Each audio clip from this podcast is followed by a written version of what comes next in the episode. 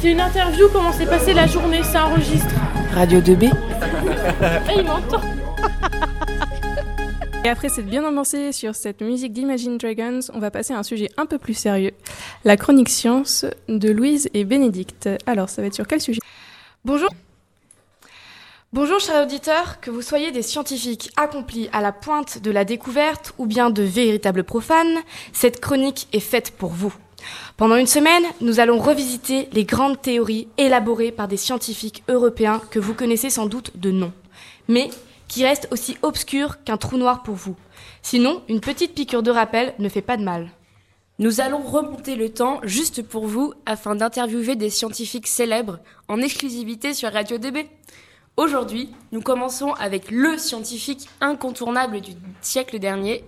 Je nomme évidemment Albert Einstein et sa célèbre formule E égale mc2.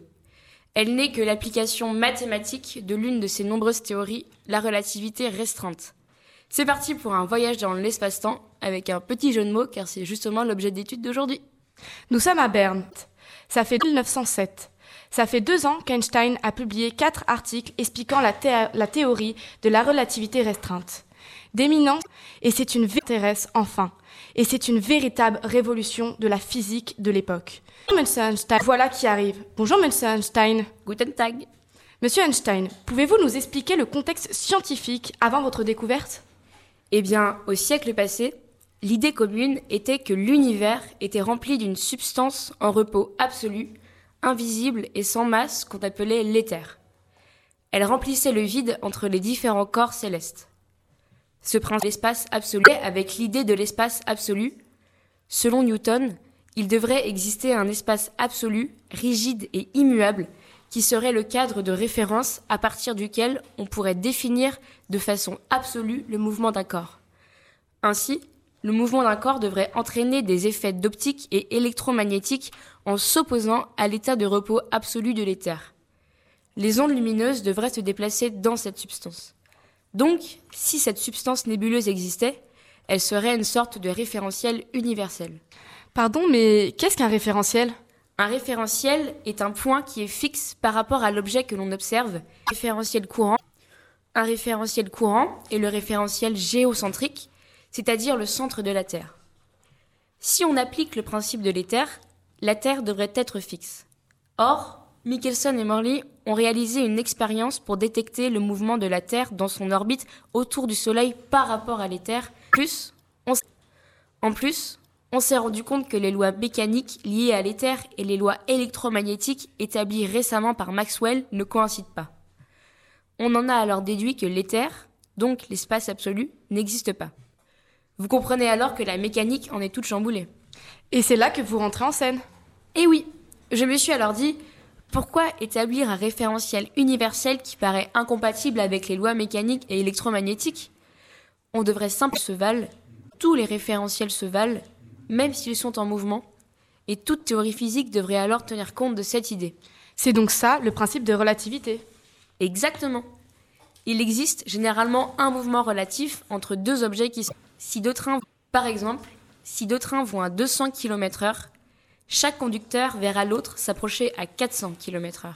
Il suffit donc d'additionner les vitesses. Oui, ça marche bien pour des vitesses globalement faibles. Mais qu'est-ce qu'on est alors des grandes vitesses? Par exemple, tenez, la vitesse de la lumière qui est à de 300 millions mètres par seconde dans le vide. Vous soulevez le problème. Cette vitesse a été fondamentale de la nature, constante fondamentale de la nature, c'est-à-dire qu'elle ne change jamais lorsqu'elle se déplace dans le vide. Mais imaginez-vous chevaucher un rayon de lumière qui aurait pour vitesse cette constante. Si vous en croisez un autre qui va dans le sens du mouvement relatif, si on appliquait le mouvement relatif, il paraîtrait deux fois plus rapide. Or, comment une constante aussi fondamentale peut-elle varier? Le premier Mais, est alors erroné. mais comment résoudre le problème?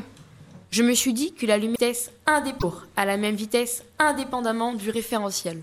La voilà la théorie de la relativité restreinte. Exactement. Au cœur de la théorie se situent des équations qui mettent en relation les propriétés d'objets situés dans les référentiels se déplaçant chacun à des vitesses différentes. Pour des vitesses basses, elles obéissent à ce, que dicte le bon sens avec les additions, mais à grande vitesse, Mes lois prévoient que les objets en mouvement rapide rétrécissent dans le sens de leur déplacement. C'est la règle de contraction de Lorentz. En plus, elles mettent en avant une dilatation du temps. Mais qu'est-ce que ça veut dire? C'est tout simple. Prenez une horloge en mouvement et une autre immobile. Eh bien, l'horloge qui ne bouge pas avancera d'heure plus vite que celle qui bouge. Jusque-là, nous avons parlé d'événements simultanés, se produisant par rapport à un référentiel. Mais si l'on les observe à partir d'un autre référentiel, les événements paraîtront-ils simultanés? Pas nécessairement. Prenez un train en marche. Un passager, donc le premier référentiel, allume la lumière. Il voit alors l'avant et l'arrière du train s'allumer simultanément. Maintenant, imaginez-vous sur un quai. Vous êtes alors le troisième référentiel. Quand vous verrez la lumière s'allumer dans le train, vous verrez d'abord la lumière éclairer l'arrière du train en premier. Selon ma théorie, la lumière indépendante à la même vitesse indépendamment du train. Ainsi, vous avez simplement vu l'arrière du train se rapprocher de la voiture, tandis que l'avant s'en éloignait. J'ai compris. Mais en rapprochant ces éléments, vous associez l'espace au temps, n'est-ce pas? Eh oui. J'ai réuni les trois dimensions de l'espace, la hauteur, la longueur, la largeur, avec le temps. Ce qui n'avait jamais été fait avant, créant une sorte d'espace-temps. Ah, c'est le fameux espace-temps, la quatrième dimension. Mais dites-moi, cette théorie révolutionnaire a forcément des conséquences? Bien vu. Il faut surtout retenir qu'on ne peut pas se déplacer plus vite que la lumière. Cela créerait des situations par avant les causes. Le résultat aurait lieu avant les causes.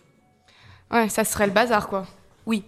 Et de toute façon, plus on se rapprocherait de la vitesse de la lumière, plus la quantité d'énergie consommée serait importante et finirait par être infinie. Et qu'est-ce que E est égal MC Dieu vient faire là-dedans? Elle vient simplement de la structure mathématique de la théorie. La quantité d'énergie libérée E par un objet dépend de sa masse m multipliée par la vitesse de la lumière au carré. Par exemple, si vous prenez la masse initiale d'un morceau de charbon, vous le faites brûler, et vous mesurez la masse finale de la fumée émise et des cendres, il y aura une multipliée de que vous multipliez par la vitesse de la lumière au carré, et vous aurez la quantité d'énergie libérée par cette combustion. Cela marche aussi pour les réactions nucléaires provoquées par des éléments radioactifs. Oui, on exploite cette libération d'énergie dans les centrales nucléaires et thermiques. D'ailleurs, la radioactivité, c'est un sujet intéressant. Dites-moi, monsieur Einstein, vous connaissez Marie Curie? Pas personnellement, non. Croyez-moi, ça viendra. Merci, monsieur Einstein. J'ai l'impression qu'on n'aura pas fini d'entendre parler de vous. Allez, on se voit demain pour explorer non pas la grandeur de l'univers, mais le monde picoscopique de la physique quantique. Merci les filles